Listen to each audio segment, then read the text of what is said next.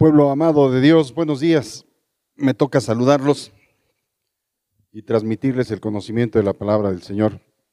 Como que hoy al, leer los pasajes que Yolani nos citó, encontramos que el Señor insiste en poner por obra su palabra.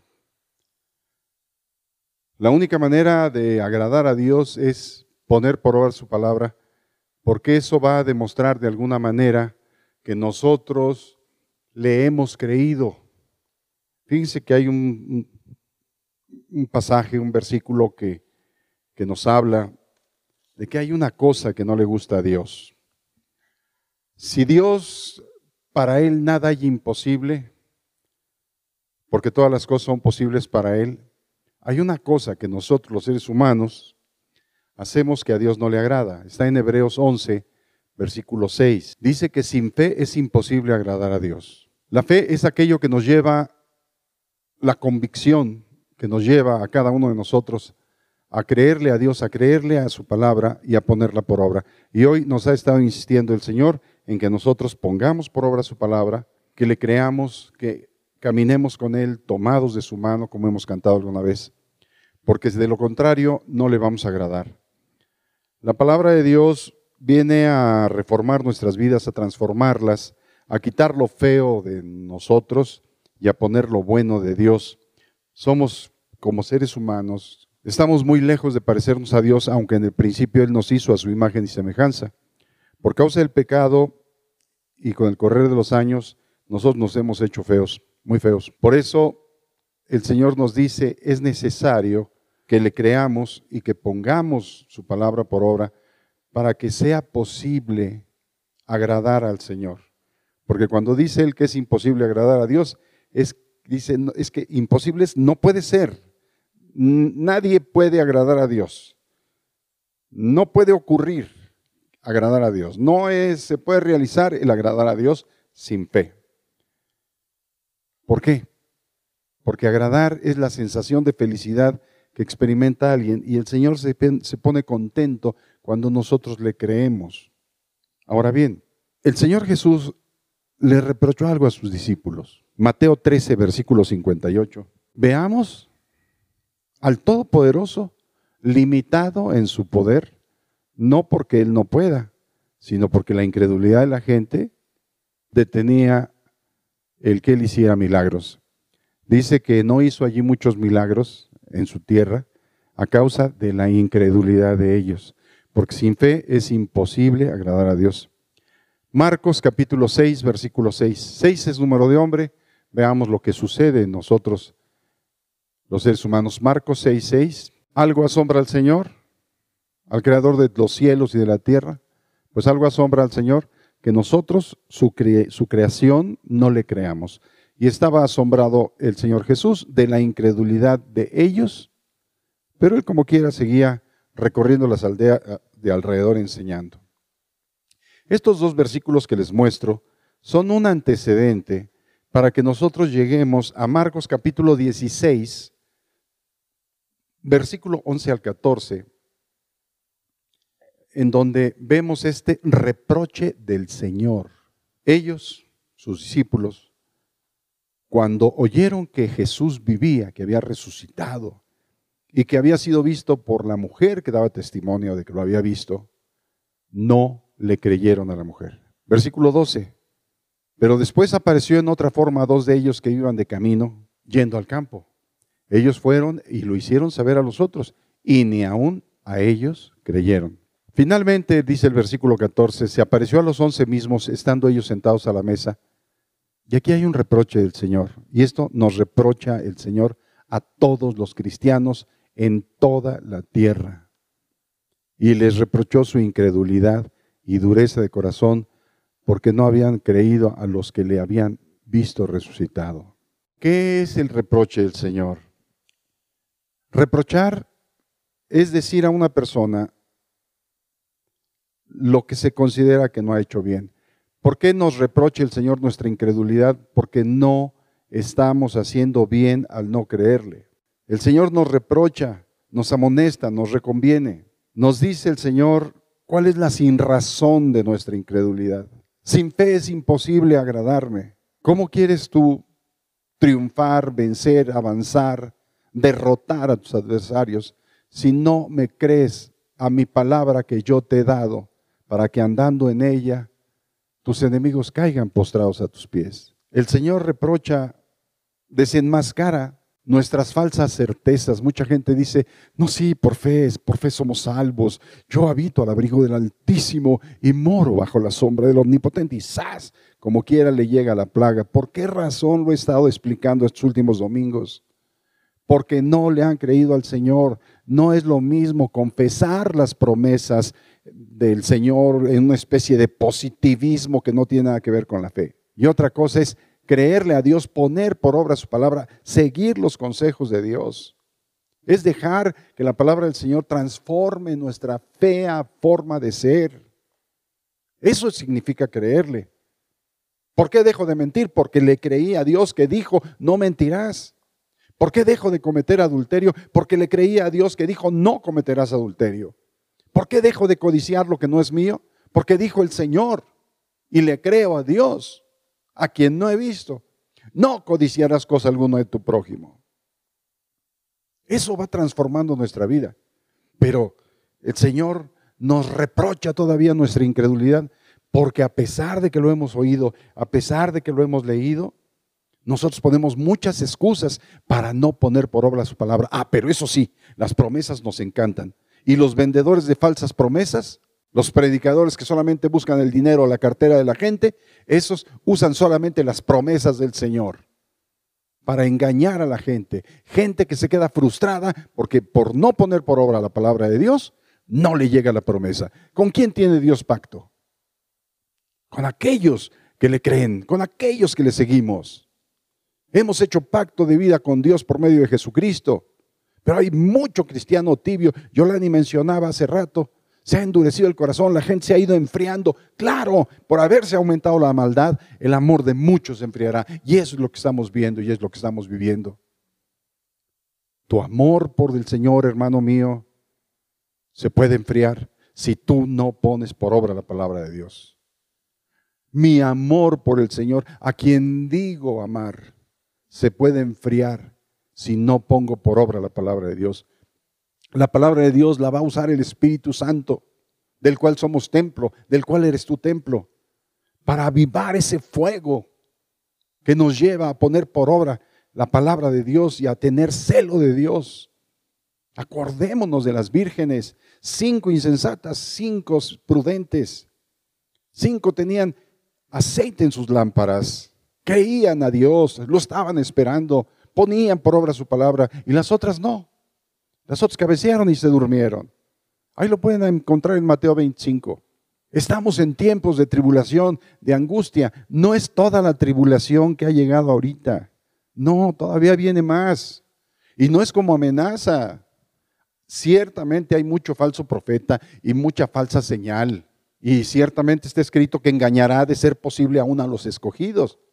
Pero ¿quiénes son los escogidos? Los que por la fe siguen al Señor y ponen por obra su palabra. Marido, tú todavía no eres lo bueno que podrías ser con tu mujer y con tus hijos. Mujer, tú todavía no eres lo que podrías llegar a ser creyéndole a Dios y poniendo por obra su palabra con tu marido y con tus hijos. Hijos, ustedes todavía no son lo que podrían llegar a ser obedeciendo a Dios para con sus padres. En general, ya no hablemos de los gobernantes que se presumen cristianos, llenos de corrupción, llenos de maldad. El pueblo que sigue al Señor siempre estará por cabeza y no por cola. A la gente le gusta, ay, sí, Dios me va a poner por cabeza. Te va a poner de cabeza, mano, porque Dios no va a tener por inocente al malo. Mucha gente invoca el nombre del Señor. Sí, es salvo, pero no sale de su condición. ¿Por qué razón? Porque Dios no puede ser burlado. Mucha gente está invocando el nombre de Jesucristo y ha hecho afrenta al Espíritu de gracia y ha pisoteado el sacrificio del Señor Jesús. El nombre del Señor es vituperado por causa de esa incredulidad de muchos hermanitos llamados cristianos. Alteran la palabra de Dios. Hoy lo leímos. Deuteronomio 4, versículo 1 y 2. No le añadirás a mi palabra, no le quitarás y la alteran para hacer su propia religión. ¿Y dónde está la obediencia al Señor? La obediencia al Señor solamente se ha basado o se ha concretado a decir, ay, bendito sea Dios, el Dios de Israel que tuvo misericordia de nosotros. Sí, nosotros somos los extranjeros añadidos a Israel. Por gracia somos salvos. Pero ¿dónde está esa fe? Cuando venga el Hijo del Hombre, ¿hallará fe en la tierra? No, hay incredulidad, incredulidad, incredulidad, incredulidad que abate a mucha gente. Nosotros estamos llegando al corazón de la familia. Todos somos responsables cada uno por su propia vida. Padres, madres, hijos, todos. El Señor nos reprocha, desenmascara nuestras falsas certezas, desarma nuestras razones falsas y nos quita las excusas que están detrás de las conductas erróneas. ¿Qué hay? Incredulidad. Porque cuando una persona le cree a Dios, su vida cambia. Es testimonio a vecinos, a izquierda y a derecha, arriba y abajo. Y el mal no le toca son los enemigos de esa persona que le ha creído a Dios y que pone por obra su palabra, simplemente no le hace nada. Porque cuando los caminos del hombre son agradables al Señor, aún a sus adversarios hace estar en paz con Él. Es importante vivir la palabra del Señor, pero es importante creerle. Y por fe, creerle. Yo no he visto a Dios, pero le creo, veo su palabra. Esas letras negras sobre fondo blanco que se ven en el libro, eso es la palabra del Señor. Así lo quiso Dios para probarnos si andamos en la fe. Miren ustedes, yo he oído a muchos habladores contumaces de la, de la palabra de Dios, a los cuales se dan gloria entre ellos diciendo, oh, el gran siervo de Dios, el gran siervo del Señor, el gran siervo de Jehová. Oh, Jehová te bendiga y te guarde, raja, taca, taca, sacalama, traca, toca. He oído esos falsos hipócritas y aprendo de la palabra del Señor que un siervo de él, llamado Moisés, al cual ninguno de los habladores contumaces, vendedores del Evangelio, ha podido imitar en el mínimo de los milagros que Dios le concedió a Moisés hacer. Pues Moisés, al que muchos pueden llamar gran siervo de Dios, Moisés tenía unos pequeños defectos que no por ser siervo de Dios se le quitaron, porque Moisés llegó a ser terco. Dice la palabra de él que es el siervo más manso, el hombre más manso de la tierra. Sí, pero era terco, como tú y como yo. ¿Por qué? Porque no le creía a Dios. Porque Moisés, en lugar de pasar por alto la ofensa, sabiendo que Dios estaba con él, sabiendo que Dios lo había escuchado tantas veces, eh, intercediendo por el pueblo de Israel para que no lo destruyera Dios. Quítate, Moisés, te pongo delante de un pueblo más fuerte. Moisés, no, Señor, ¿qué van a decir tus enemigos? ¿Te van a decir que no pudiste con ellos, que los sacaste para matarlos en el desierto? No, Señor, no, dame chance, nada más tú ven conmigo y yo voy con ellos. Pero ni, Moisés, aunque era un, un buen argumentador, le creía a Dios. ¿Por qué lo digo esto? Por lo que aprendo de la palabra. Deuteronomio capítulo 1, versículo 37. Si hoy estamos hablando del reproche de Dios, es muy diferente al reproche nuestro. Nosotros somos reprochadores. ¿Como Moisés? Sí, como Moisés o peor. Con Y, peor. Hay que salgan los maestros de la lengua y que me escriban para censurarme. Deuteronomio 37. Fíjense, después del incidente de, de la roca, de la peña de Oreb, de allá donde el pueblo riñó con Moisés y le dijo, ay, pues tu Dios nos ha sacado acá para matarnos, todas esas cosas. Moisés clamó a Dios, Dios le dijo, háblale a la peña y yo daré, y la peña te dará sus aguas y, y beberá la congregación y sus animales. Pero Moisés, irritado por la gente, sabiendo que el poder de Dios estaba con él, él levantó la vara y golpeó la peña. El milagro se hizo, la peña dio sus aguas, pero Dios le dijo ahí adelantito, ¿sabes qué? Por cuanto no me glorificaste delante de los hijos de Israel, no me santificaste delante de mi pueblo, no entrarás en la tierra que yo lo estoy llevando. Y Moisés no pudo burlar a Dios. Hace tiempo di una enseñanza de por qué Moisés no entró a la tierra prometida y nosotros íbamos a entrar. ¿Creemos que podemos burlar a Dios? No, hermanos. Si Moisés, siendo el grande, el libertador de Israel, no entró, ni Aarón entró, ni María entró, sus hermanos. ¿Crees que nosotros, porque tenemos a Jesucristo y pisoteamos el nombre del Señor y no le creemos al Señor y alteramos su palabra, vamos a entrar o vamos a llegar a la promesa que Él tiene para nosotros? Nunca el Señor tal haga, porque Él honrará a los que le honramos. Pero tendrá en poco a los que le tienen en poco. Y tenerle en poco es no creerle al Señor. Dice ahí, versículo 37 de Deuteronomio 1. Ya Moisés no entró, pero se queja. ¿Y sabe a quién? ¿Con quién se queja y reprocha? Al pueblo. También contra mí se airó Jehová. Y luego dice, por vosotros. El Señor Jesús le reprochó su incredulidad a sus discípulos, pero Moisés le reprocha a la gente que por causa de ellos él no entró. No, no fue por causa de la gente fue por la falta de dominio propio que Moisés tuvo, o que Moisés no tuvo, o que no quiso tener, fue porque no le creyó a Dios.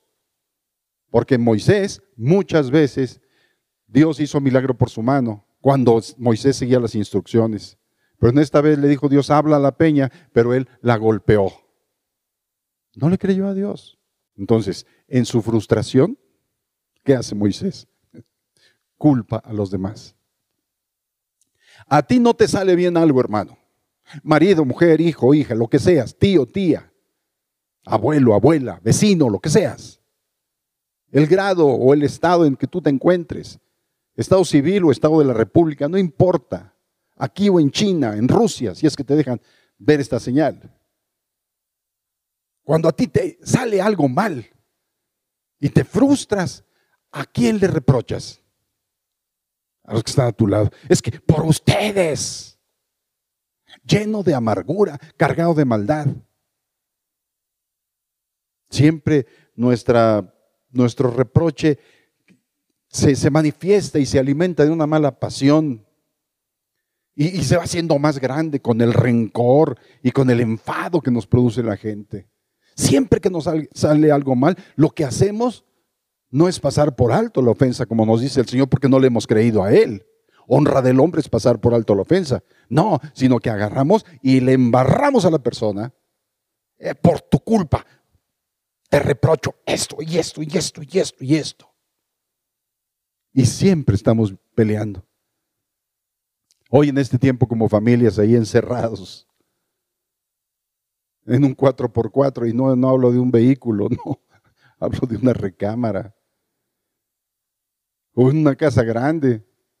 Mujer rencillosa en casa espaciosa hace que el marido se salga. Si es que tiene la fortuna de tener jardín, se va con todo y su pena al rincón del jardín. ¿Por qué razón? Porque la mujer vive para reprocharle y reprocharle y reprocharle. Y el hombre también. Hay hombres que así son. Pobres mujeres van, no saben a dónde irse. Viven reprochándole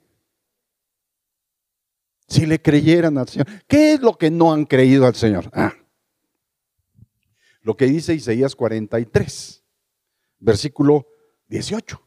No os acordéis de las cosas pasadas ni traigáis a memoria las cosas antiguas.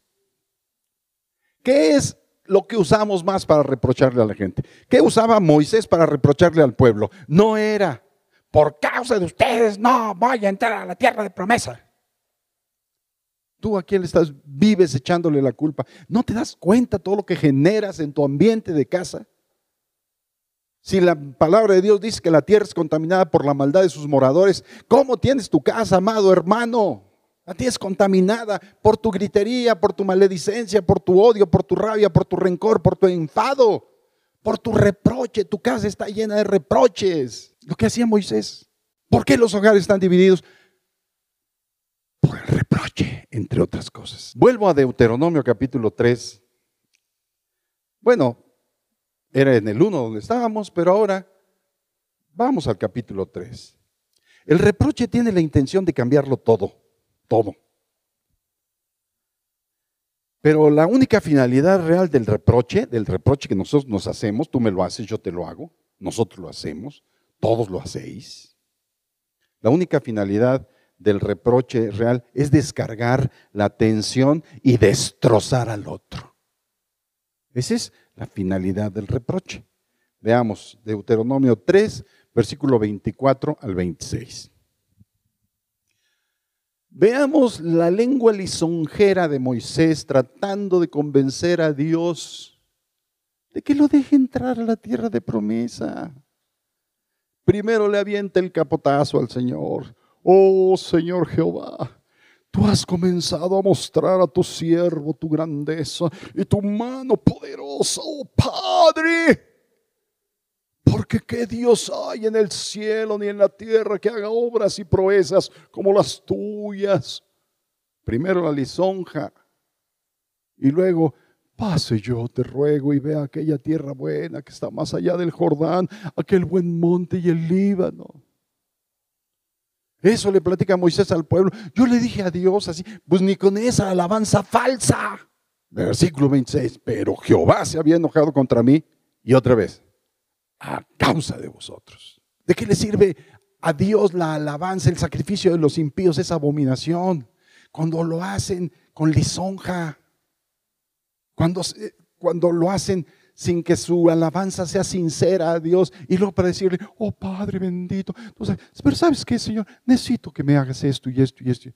Cuando Dios ve que nuestro corazón no es recto, que no ponemos por obra su palabra, hijos, padres, madres, hombres, mujeres, niños, adolescentes, adultos, todos. No obtenemos muchas cosas del Señor porque somos lisonjeros, pero también lo usamos para reprochar a los demás. Nuestros reproches son, hermanos, reclamar, regañar. Nuestros reproches son siempre pelear por algo viejo. Es que si no, es que será, es que la aspereza, la rivalidad, el enojo, el encono con que tratamos a la gente, opaca, pisotea el mandamiento del Señor, amarás a tu prójimo como a ti mismo.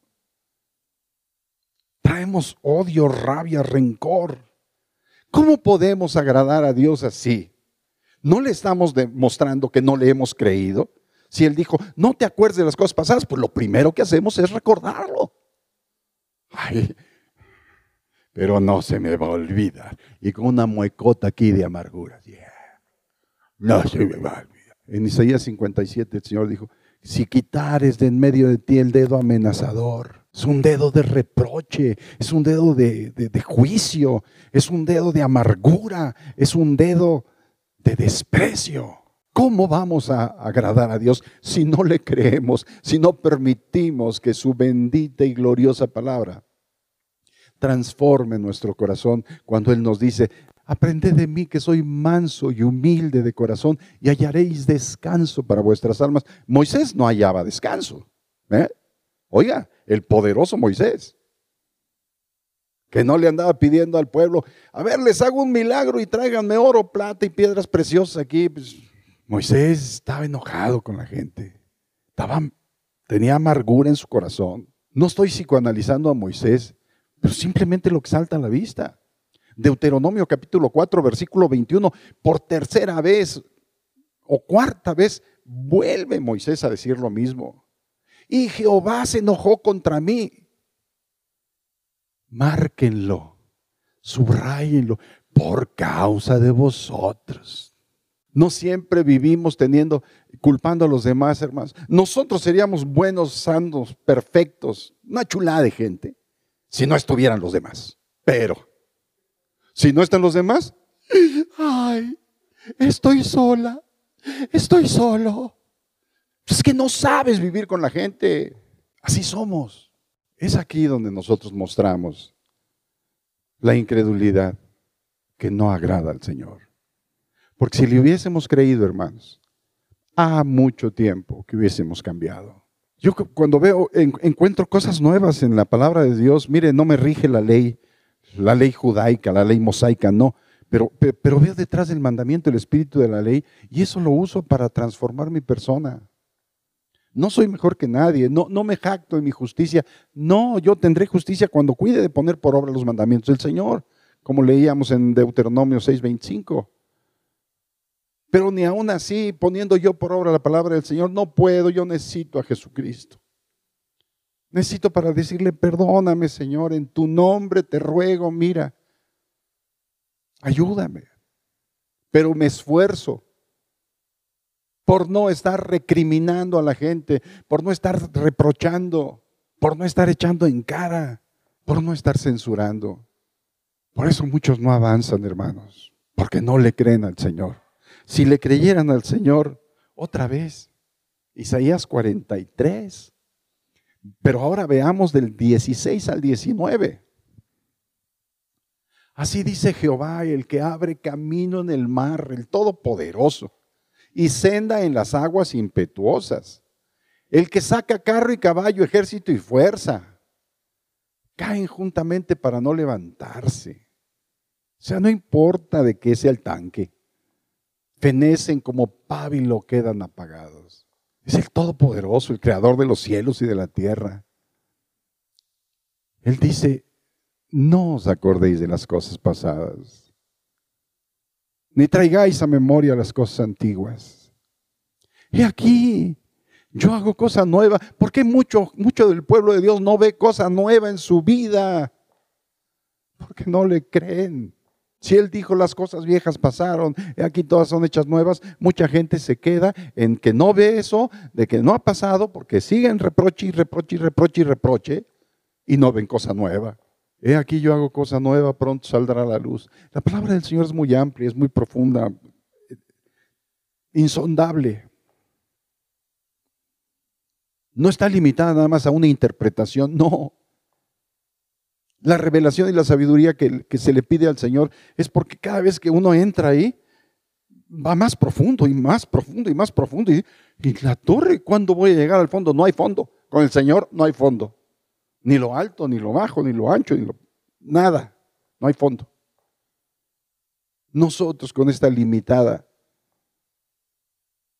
mente, ¿qué pensamos? ¿Enderezar los caminos de Dios? No, hermano. No caigamos en semejante torpeza, creámosle al Señor. He aquí yo hago toda cosa nueva, pronto saldrá la luz, no la conoceréis, otra vez abriré camino en el desierto y ríos en la soledad, dice Dios. No se me ha acabado el poder, yo soy el mismo ayer, hoy por los siglos, créeme, para que te vaya bien. Nosotros somos un pueblo extranjero a, a Israel. Sin embargo, para nosotros también está la promesa, porque todos los extranjeros que se añadieron a Israel, el Señor los bendijo. Ahora, nosotros tenemos ventaja sobre Israel. ¿Por qué? Porque hemos creído a aquel que ellos rechazaron, a Jesucristo el Señor. Pero ok, ya tenemos ventaja. Somos el olivo silvestre injertado en el olivo natural. ¿Pero qué? ¿Por eso no le creeremos a Dios? por eso alteraremos su palabra, por eso no lo obedeceremos. No, hermanos míos. No le creemos porque insistimos en vivir reprochando. Reprochando. Reprochando. Repróchame por piedad, yo te lo pido. Ay, repróchame sin medida ni clemencia reproche, quiero más que indiferencia. Préstame el coche. Y luego viene el reproche. Así vivimos. Ay, hermano, ¿por qué no hay paz en mi casa? ¿Cómo puede haber paz en tu casa si una casa dividida contra sí misma por causa de los reproches no puede tener paz. ¿Por qué no hay paz? Porque dijo el Señor, no hay paz, dijo mi Dios, para los impíos. Y nos considera impíos porque no queremos creerle a Él, porque siempre estamos trayendo a la memoria las cosas que ya debieron haber pasado. Nosotros tal parece que cantamos esa alabanza. Pero acuérdate, acuérdate, acuérdate que en un tiempo tu amante yo fui. Acuérdate, acuérdate, acuérdate. Acuérdate de Acapulco, de aquellas playas. Acuérdate, acuérdate, acuérdate. ¿De qué? Dios quiere sanar a los quebrantados de corazón, pero no, no se dejan porque no le creen a Dios y viven acordándose. Dios quiere sacar a los presos de casa de prisión, de prisión mental, de prisión emocional, de prisión de recuerdo doloroso, pero no se dejan porque no le creen al Señor. A lo suyo vino y los suyos no le creyeron, no le recibieron. ¿En qué somos diferentes a Israel? ¿En qué somos diferentes? Pueblo duro, contumaz y rebelde, de dura serviz. ¿De dura serviz? Sí, porque no le creemos. Por eso Dios dejó su palabra en un libro para que la fe fuera por el oír y el oír de la palabra de Dios. Hoy tú tienes el privilegio de que llega a ti la palabra de Dios y te enseña, te revela, te abre el entendimiento. Si es cierto, es el error que estoy cometiendo. En ti queda si quieres cambiar o te quedas con tu incredulidad. Tú dices, ¿qué haces? Señor, ¿crees que puedo hacer esto? Sí, si crees, todo es posible. Deuteronomio capítulo 4, versículo 5 al 8. Dice, mirad, ya lo leí, yo la leí hace rato. Yo os he enseñado estatutos y decretos, dice Moisés, como Jehová mi Dios me mandó, para que hagáis hacer la palabra de Dios para que hagáis así en medio de la tierra. ¿En dónde estás? En medio de la tierra, en la cual entráis para tomar posesión de ella. Se lo dice Dios a Israel, pero nosotros estamos en medio del cristianismo, somos parte de la iglesia cristiana en toda la tierra. Guardadlos, dice el Señor, pues, y ponedlos por obra. Porque esta es vuestra sabiduría y vuestra inteligencia. O sea, una persona es sabia cuando deja de reprochar por hacerle caso a Dios y deja las cosas en el pasado. Lo que pasó ya pasó. No puede cambiarse. ¿No? Es que mi papá me maldijo. No lo puedes cambiar, pero lo puedes cancelar. No puedes cambiar el pasado, pero puedes cancelar. En el nombre de Jesucristo renuncio a la maldición que mi padre me puso. Es que mi papá no me quiere. Es que mi mamá quiere más a mi hermano que a mí. Ya, deja las cosas viejas pasaron. Acepta el amor del Omnipotente. Dios es padre de huérfanos, es protector de viudas. Dios es Dios y nunca cambiará. Dios es Dios y nunca cambiará. Oh Dios es Dios, para siempre lo será. Dios es Dios ahí en tu casa. No lo sé, depende de ti.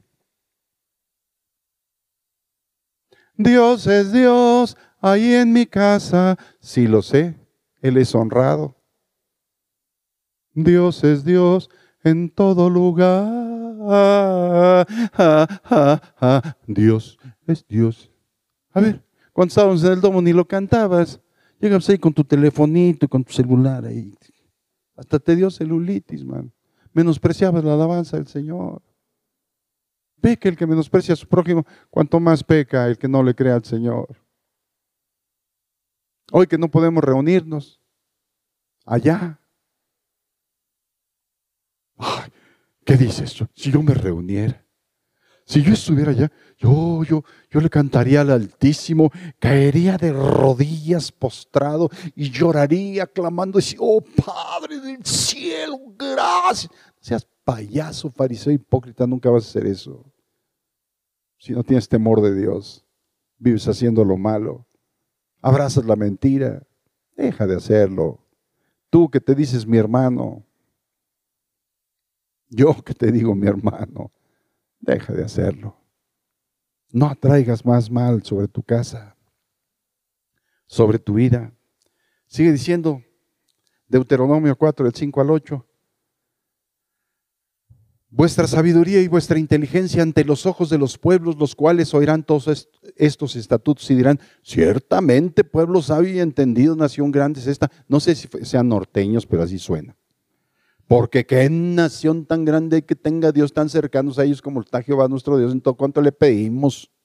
No, hombre, ahí traigo yo mi, mi, santito, mi San Cristóbal de Catepec, ahí lo traigo en el carro. ¿Y qué crees? Me lo robaron. ¿Al, ¿Al, santo? No, al carro. Ah, sí.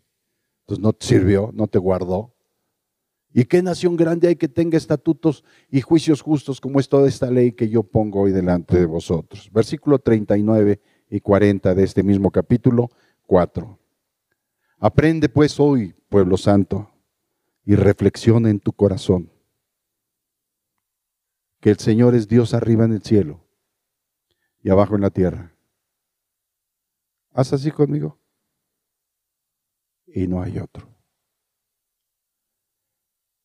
Y ese Dios dice, créeme, guarda mis estatutos, mis mandamientos, los cuales yo te mando hoy. Coma, y luego viene la promesa.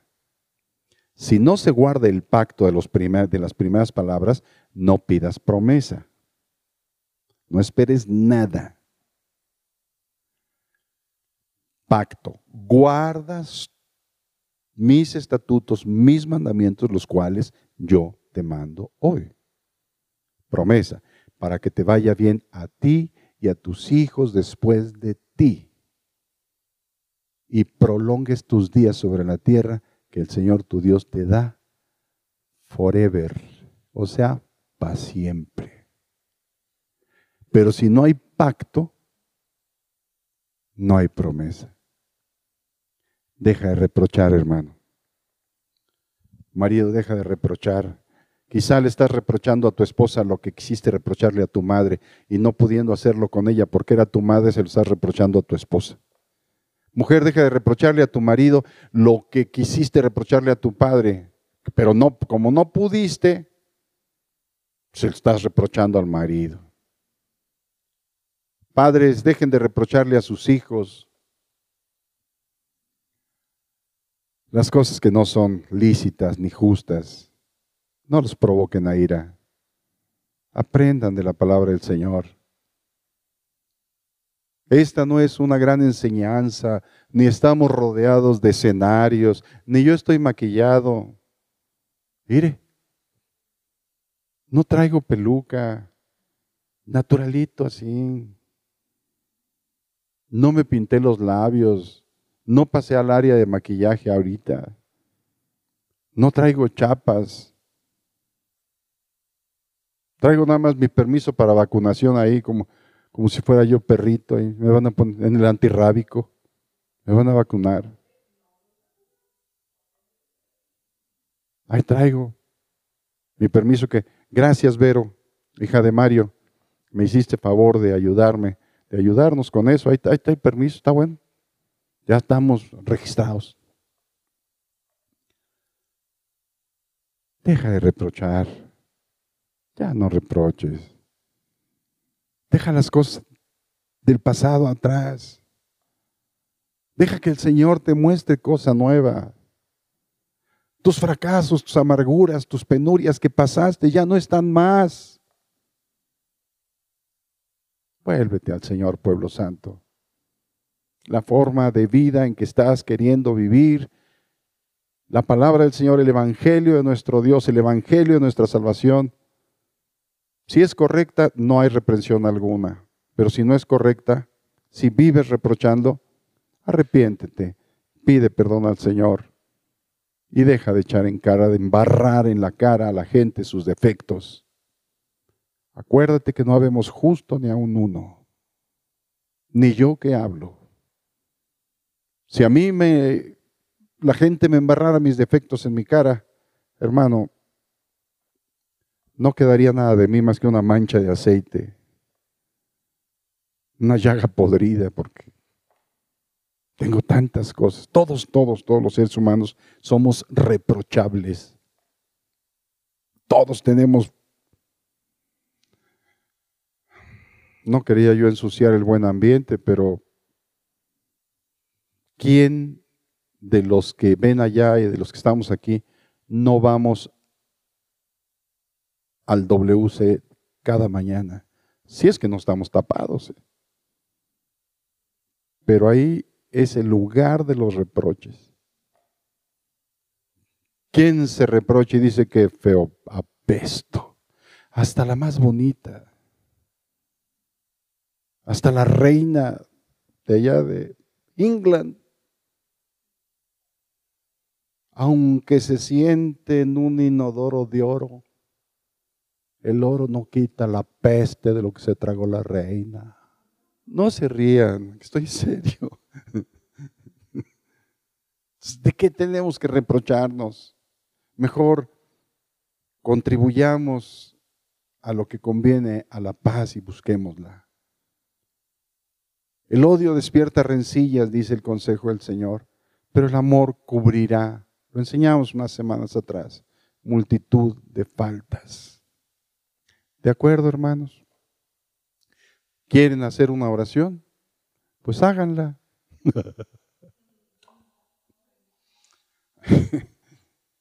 Señor, en el nombre de Jesucristo he transmitido tu palabra, espero yo confío en que haya llegado sin haber ofendido a nadie, Señor. Si los fariseos se ofendieron, allá ellos que se rasguen las vestiduras, se las vuelven a tener que comprar o les ponen cierre para que se las sigan rasgando. Pero a tu pueblo que escuchó tu palabra y que se ha vuelto a ti, se ha dado cuenta de que viven reprochándose. Y vivir reprochando es no creerte. Y sin fe es imposible agradarte, Señor. Te ruego que perdones a tu pueblo y a nosotros con ellos, Señor. Antes de tú llegar a nuestra vida, no, sabíamos más que mordernos y golpearnos y acusarnos y maldecirnos. Y tú nos has estado enseñando cosas buenas, Señor. Perdónales y perdónanos. En el nombre de Jesucristo, aleja la maldición de la casa de aquellos donde se ha sentado, Señor, por causa de vivir reprochándose. Haz volver el corazón de los padres a los hijos, de los hijos a los padres, del marido a la esposa, de la esposa al marido. En el nombre de Jesucristo. Ayúdanos, Señor, haciendo volver nuestro corazón a ti, porque solo tú tienes palabras de vida eterna. En el nombre de Jesucristo, bendito sea tu pueblo que abrió su casa, que encendió su aparato, se asomó a su tienda a través de esta, de esta ventana y vio tu palabra y la oyó. Porque la fe es por el oír y el oír de la palabra tuya, Señor. En el nombre de Jesucristo, muchas gracias. Amén.